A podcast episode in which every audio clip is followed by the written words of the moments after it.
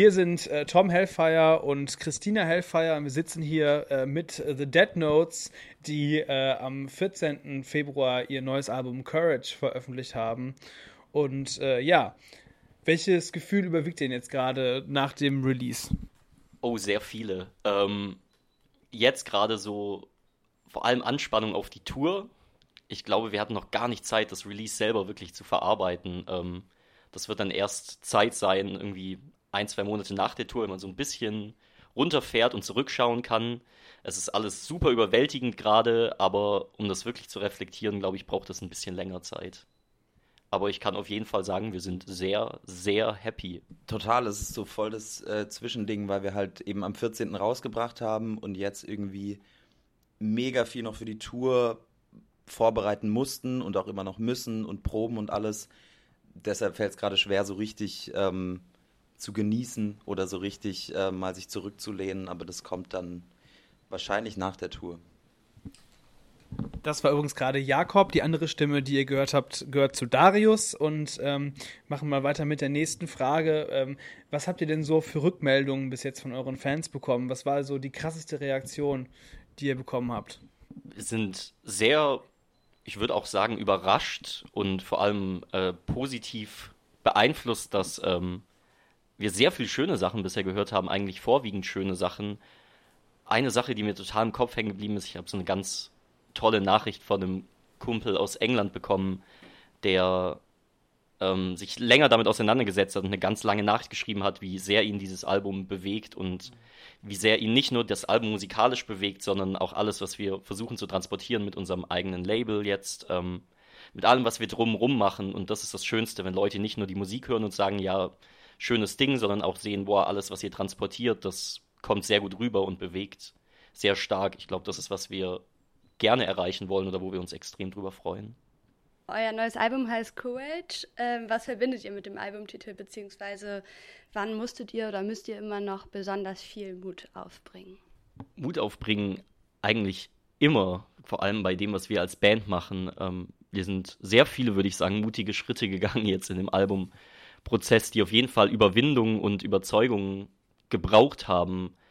Und zwar gerade mit dem Titel sehr wichtig, ähm, das bisschen runterzubrechen. Wir hatten 2016 unser erstes Album veröffentlicht, I'll Kiss All Fears Out of Your Face. Und wir wollten das jetzt einfach ganz klar auf den Punkt bringen und einfach haben. Einen einfachen, prägnanten Titel wählen, Courage, der auch in verschiedenen Sprachen, nicht nur auf Deutsch und Englisch verständlich ist oder den es so gibt, auch mit bisschen verschiedenen Konnotationen. Und genau das wollten wir rüberbringen. Es, es wird einfacher, die Message soll klar sein und es hat uns viel Kraft gekostet, aber es ist auch genau der Weg, den wir gehen wollen. Das ganze Album ist sehr, sehr persönlich, so klingt es zumindest und, und hört es sich an und äh, hat sehr, sehr viele, sehr viel Tiefe. Inwieweit ist Courage für euch ein Stück weit äh, therapeutisch? Große Frage. Ähm, ich glaube irgendwie in jeglicher Hinsicht. Also es lässt sich irgendwie auf, auf super viele Lebenslagen oder Situationen übertragen, dieses Wort an sich und auch irgendwie das, was, also alles, was dahinter steckt, so ähm, therapeutisch ist, glaube ich, das falsche Wort, aber es ist, es regt, denke ich, oder hoffe ich zum Nachdenken an und ähm, ja. Für uns oder zumindest für mich als Texter ist es auf jeden Fall sehr wichtig. Ich kann ganz schwer über Sachen schreiben, die ich nicht selber in irgendeiner Form mal wahrgenommen habe oder empfunden habe. Und ich finde das auch, ehrlich gesagt, sehr langweilig, irgendwas zu erzählen, über das ich eigentlich nichts wirklich weiß. Ähm, in der Form, ja, konnten wir sehr viele Erfahrungen verarbeiten und hoffen, die mitzugeben an andere Leute und hoffen auch, dass Leute sich da was rausziehen können. Ja, du hast gerade gesagt, eure Songs sind auf jeden Fall autobiografisch. Du schreibst die. Ähm, Gab es, wie in Never Perfect beschrieben, auch tatsächlich Momente in eurem oder deinem Leben, wo ihr am Abgrund standet? Das ist auf jeden Fall was, was beim sehr intensiven Musikmachen sehr stark passiert. Also was auch eine große Problematik ist, die dieser Song anspricht oder damit ansprechen soll. Ähm, Musik geht oft in zwei oder alles, was man damit macht, in zwei verschiedene Richtungen. Entweder du hast das Gefühl, du stehst irgendwo und denkst, es ist das Allergroßartigste, was du gerade machst und es ist gibt einfach nichts Besseres. Und dann gibt es wieder Momente, wo du so viel machst und so überfordert damit bist oder auch so viel Stress hast, wo du wirklich in gewisser Weise am Abgrund stehst und genau das andere Extrem hast. Und das ist diese Riesenlücke, die ich sehr oft spüre beim Musikmachen, die nicht gefüllt ist und was ich von vielen anderen Bands kenne, die auch viel unterwegs sind, ähm, Schwierigkeiten haben, damit umzugehen und wie wichtig es ist, das zu lernen. Deswegen unterstützt ihr mit eurer Platte auch ähm, und mit eurem Merchandise Projekte in, äh, in Deutschland und in England, die äh, sich um die mentale Gesundheit von äh, Musikern und Musikerinnen ähm, kümmern. Ähm, was denkt ihr, muss sich am System, am, an der ganzen Musikbranche verändern, damit die Lage für Musiker und Musikerinnen besser wird?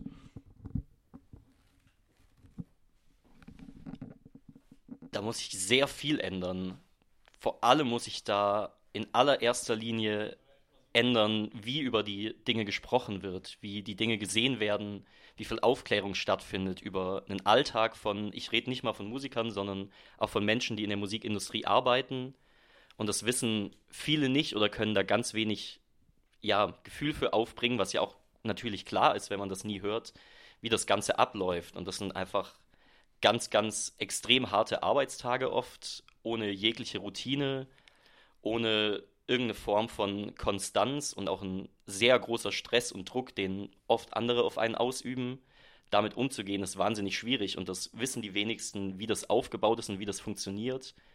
Ich weiß nicht, was die beste Option ist, dieses ganze System über Kopf zu werfen oder ob es das gibt, aber ich glaube, das, über was ich gerade geredet habe, diese Lücke zu schließen in der Mitte, ähm, zu merken, so Musik als einen guten Ausgleich zu begreifen, aber auch immer nicht als das Wichtigste in der Welt zu sehen, für das sich jeglicher Stress lohnt. Dafür mehr Aufklärung zu schaffen, ist, glaube ich, eigentlich das größte, der größte Weg, der zu dem Ziel führt.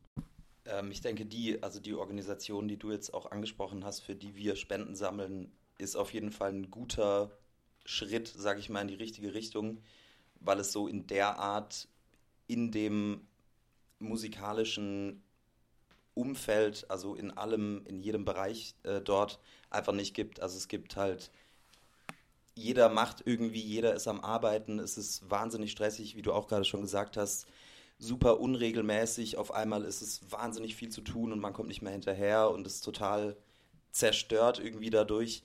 Ähm, und allein einfach, dass es, dass es äh, Einrichtungen gibt, die Hilfe anbieten, die zum Beispiel Help Musicians UK haben eine Hotline, wo man halt anrufen kann und irgendwie mit denen sprechen kann, wenn man Probleme hat. Ähm, ist einfach super wichtig. Ihr habt ja auch in den letzten drei Jahren über 500 äh, Konzerte gespielt. Das ist mega krass, finde ich. Was habt ihr auf den Jahren auf Tour gelernt? Habt ihr irgendwelche Strategien, euch und eure Psyche vor dem ganzen Stress zu schützen? Wir haben da jetzt relativ viel auch schon in Interviews drüber geredet und auch jetzt nochmal durch diese ganzen Interviews festgestellt, ähm, wir sind, glaube ich, selbst immer noch nicht so weit, da irgendwie eine super perfekte Strategie zu haben. Und vor allem braucht da jeder für sich eine eigene Strategie, die dann aber auch wieder im Gesamtkontext, im Bandgefüge funktioniert. Das ist extrem wichtig, dass jeder die für sich selbst findet und man da gemeinsam drüber spricht. Und es ist einfach ein konstanter Lernprozess, den man immer mitnimmt durch verschiedene Situationen, durch viele, viele Touren, auf vielen Touren mitnimmt, den man in verschiedene Situationen gerät und wir können auch gar keine jetzt die weisesten Tipps geben und sagen, so müsst ihr es machen oder so müsst ihr es machen. Das Einzige, was ich ganz vorne anstellen würde, ist drüber zu reden, innerhalb von einer Band, innerhalb von einem, einer Konstellation, auch von Partnern, die mit einem arbeiten. Und wenn es nötig ist, sich die Auszeiten zu nehmen, auch auf Tour sich Räume zu schaffen, in denen man Ruhe für sich vielleicht hat, auch wenn es nur mal eine Stunde ist, es hilft sehr. Ähm, so zwischen diesem ganzen Bohai, dieser ganzen Hektik, ihr scheint immer quasi äh, auf Achse zu sein. Ihr äh, schreibt ein neues Album, ihr spielt dauernd Konzerte, habt ein eigenes Label. Ähm, sind da überhaupt noch Momente, wo man sagt, ich kann das Ganze jetzt hier überhaupt genießen? Oder kommt dann direkt wieder der, der, der nächste Stress? Die gibt es auf jeden Fall, glaube ich. Ähm, man nimmt die oft nicht so schnell wahr, aber sobald man irgendwie was, was Cooles erreicht hat oder irgendwie wie jetzt äh, letzte Woche ein Album zu bringen oder irgendwie was zu veröffentlichen, wo man halt mega lange drauf hinarbeitet und irgendwie jeden Scheiß macht, drumrum jeden Scheiß macht, super viele, keine Ahnung, Mails schreibt, ähm, gibt es, glaube ich, auf jeden Fall die Momente, vor allem wenn man dann eben sowas rausbringt oder sei es Konzerte spielen, die einen dann super glücklich machen und man halt irgendwie wieder checkt, so warum dieser ganze Stress im Vornherein überhaupt da ist und warum man das Ganze überhaupt so macht. Also wenn es diese Momente nicht gäbe, dann wäre es ja, glaube ich, auch gar nicht wert, das zu machen. Warum sollte man sich das dann geben? Und es sind auch oft, es müssen gar nicht dann die großen Dinge sein. Oft geht dann vieles unter in der Routine oder im Stress, aber wenn man dann die Möglichkeit hat, nach einer Show sich ein paar Minuten zu nehmen, nachdem man irgendwie jetzt auch das Album rausgebracht hat, was wir noch nicht wirklich Zeit hatten, aber sich da spätestens nach der Tour dann die Zeit zu nehmen, einmal zurückzuschauen und zu checken, boah, krass, was ging eigentlich ab in den letzten zwei Monaten? Dann sitzt man irgendwie zu Hause und denkt sich, das ist einfach unglaublich und das schönste Gefühl überhaupt. Ja, ihr habt bisher echt fast alles gemacht, was eine Band so machen kann. Ähm, habt ihr noch irgendwie Vorstellungen, was ihr noch machen wollt, auf welchen Teilen der Welt ihr noch spielen wollt? Wollt ihr vielleicht ein Festival veranstalten? Irgendwelche Pläne? Äh, eigentlich alles davon, von dem, was du gerade gesagt hast. Also, man ist, ich zumindest, habe das nicht vor, jemals an einen Punkt zu kommen, wo ich sage, jetzt habe ich alles erreicht und jetzt gibt es nichts mehr, für das sich irgendwie zu arbeiten oder zu sich zu bemühen irgendwie braucht. Das wäre viel zu langweilig. Ähm, natürlich sind wir irgendwie realistisch und setzen uns nicht total bescheuerte Ziele, weil das nur enttäuschen und führt dann zu viel, zu viel Frust. Aber ähm, ja, ganz viele solche Dinge hoffen wir natürlich irgendwann erreichen zu können. Und ich glaube, mit jeder Sache, die wir dann irgendwie im laufenden Prozess schaffen und zurückblicken können und denken, boah, krass, das war jetzt wieder was, was wir uns eigentlich niemals vorgestellt hatten. Ähm, das ist das Schönste, was passieren kann. Ihr nehmt also quasi alles mit, was so in dem, auf dem Weg halt liegt, was man halt so mitnehmen kann. Seid ihr für Never Perfect tatsächlich nach Irland geflogen? Und würdet ihr sagen, dass das auch zu diesen Sachen gehört, die, äh, die, so, die ein Highlight darstellen in, im Leben eines Musikers?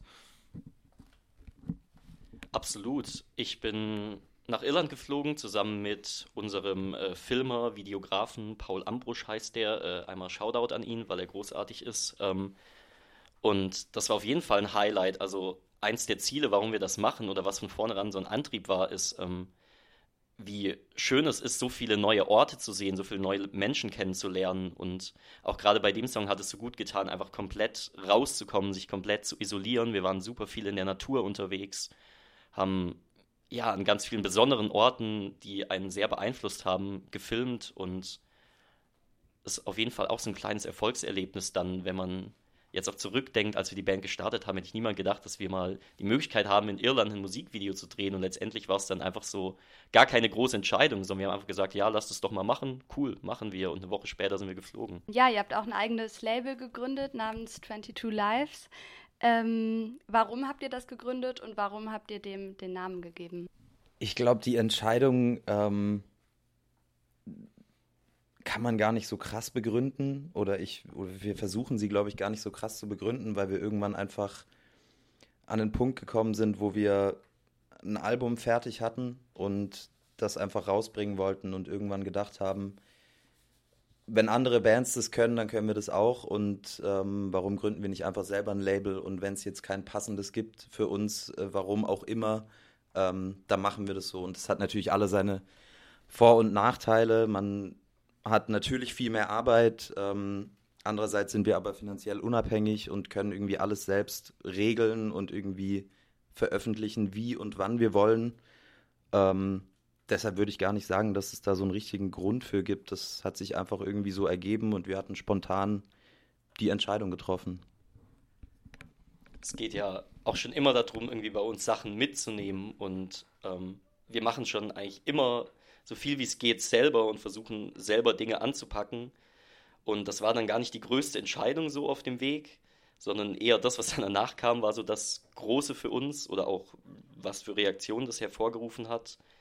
Und wir sind super happy, dass wir das machen können. Wir können dadurch super unabhängig sein und einfach unser Ding fahren, sag ich mal. Und äh, woher ist dieser, ist dieser Name entstanden? Hat er eine größere Bedeutung oder war das einfach so eine Idee, die plötzlich da war? Und wer von euch ist auf die Schnapsidee gekommen, sich das sofort tätowieren zu lassen?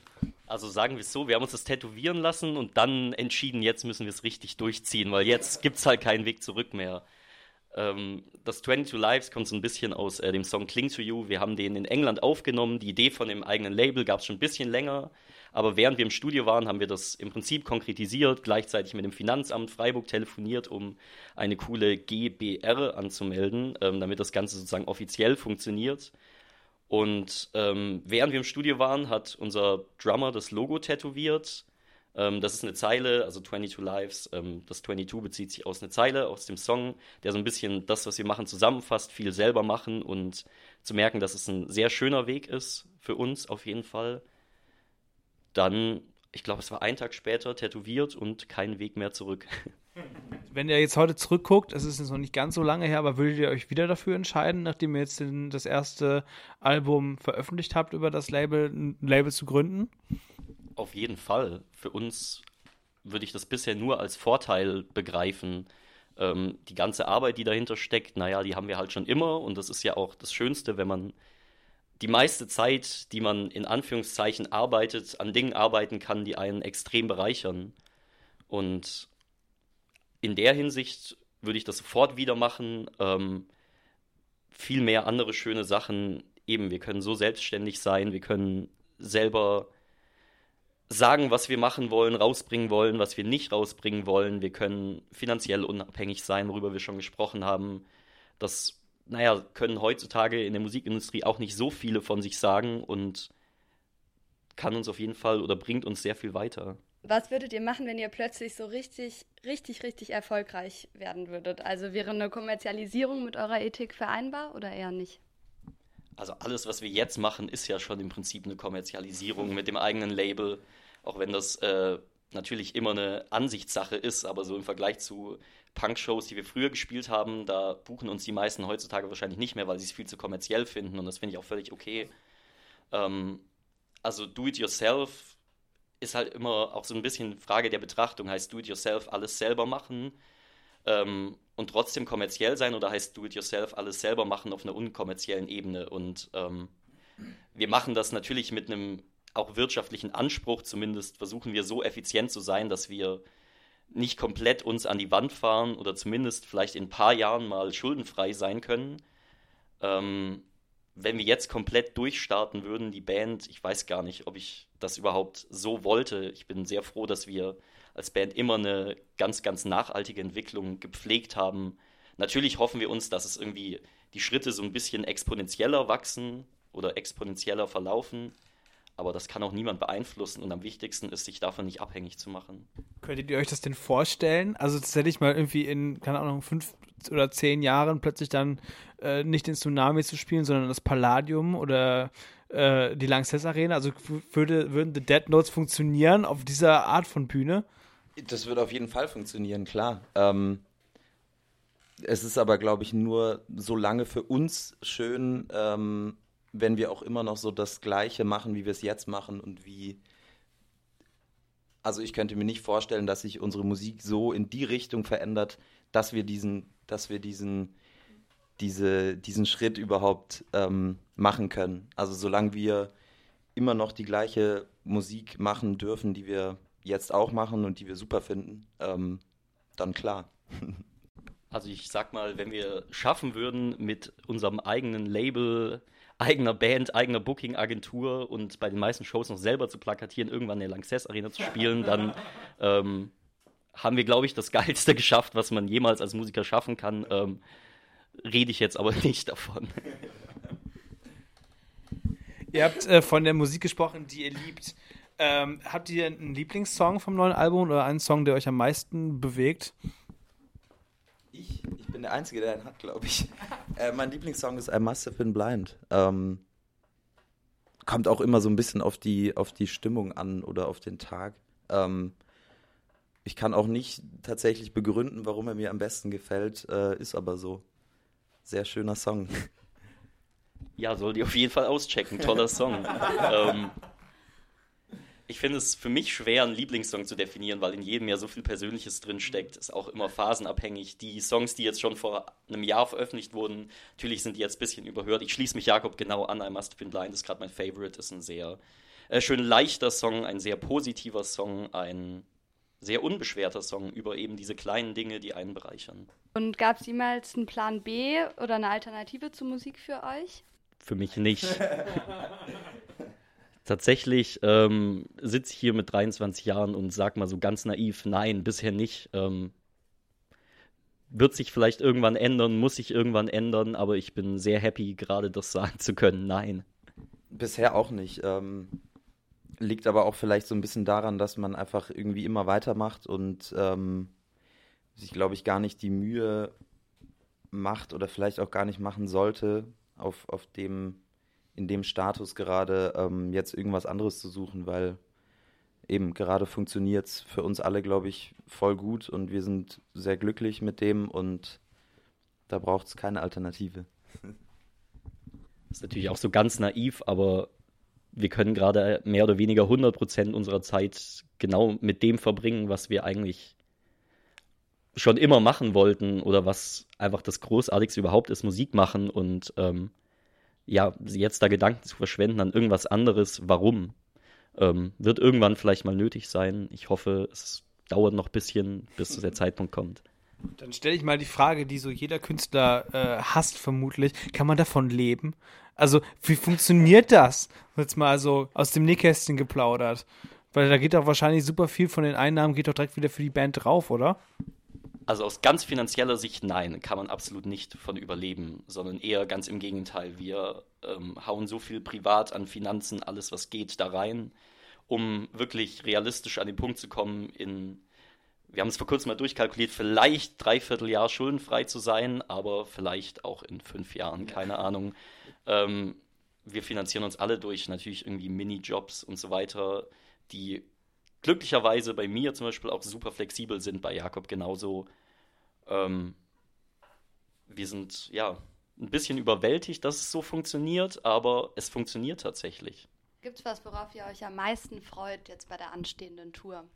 Auf äh, jede einzelne Stadt und jedes Land, in dem wir spielen, ganz einfach und pragmatisch.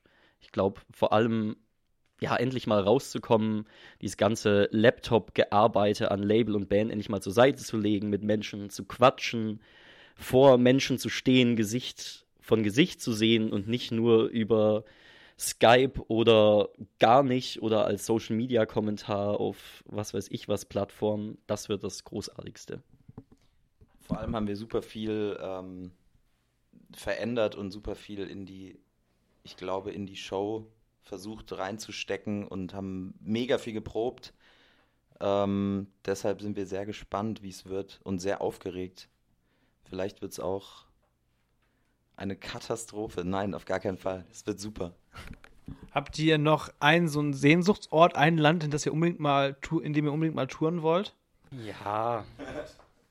Es gibt so viele Länder, die spannend sind. Wir würden super gerne mal in den USA oder in Japan touren. In Europa haben wir wirklich fast alles mittlerweile mitgenommen wir haben es tatsächlich vor kurzem mal so ein bisschen ironischer davon gehabt, aber so ironisch finde ich das gar nicht. Ähm, in Afrika wird ganz, ganz wenig getourt und ähm, ich weiß gar nicht, welche Band das war. Wir haben mal über so ein Zitat geredet, die von irgendeiner Band, äh, die darüber gesprochen hat, dass es sie total reizt, eben gerade an schwierige Orte zu gehen oder auch viele Krisenländer, sei es im Nahen Osten oder auch in Afrika, weil die Leute da super wenig haben und gerade sowas nicht. Und dass es sehr ermutigend sein kann. Und das finde ich einen sehr spannenden Gedanken.